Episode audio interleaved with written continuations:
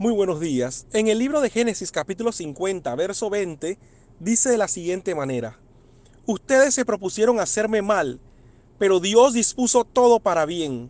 Él me puso en este cargo para que yo pudiera salvar la vida de muchas personas. Estas palabras son de José, quien al inicio de su historia Dios le mostró cómo sería su final, mas no así el camino o proceso a ese resultado.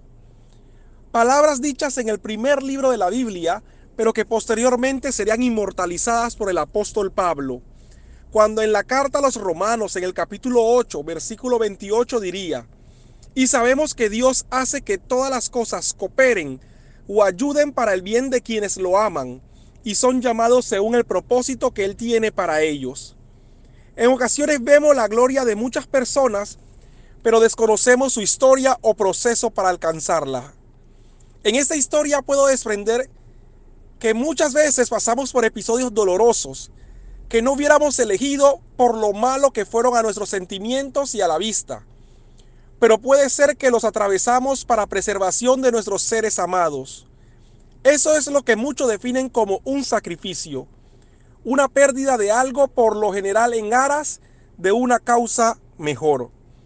Pero el sacrificio es una virtud que siempre nos parece admirable en los demás, pero que siendo sincero, nadie quisiera de esa copa tomar. Si a José le hubiesen dicho el proceso que tendría que atravesar para llegar a su promesa, puede que hubiera decidido desistir o buscar una forma menos dolorosa.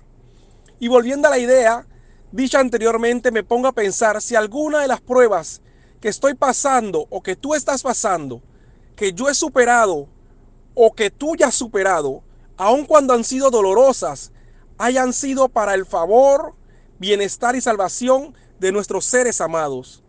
Y es que en Dios no hay despropósito.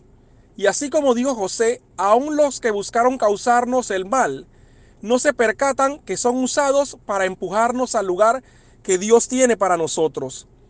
Por eso hoy es un día no para analizar el porqué de todas nuestras desgracias, sino para decirle a Dios, te pido que de cada mal, cicatriz, herida y aún traición, mis ojos puedan ver la salvación, el bienestar, la preservación y beneficio que eso pueda provocar en mis hijos, nietos, familia y amigos. Y seguir fielmente creyendo en su palabra que sus pensamientos para nosotros al final siempre serán de bien.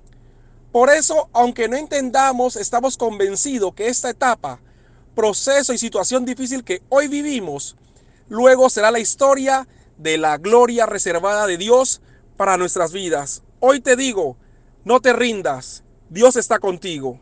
Bendiciones.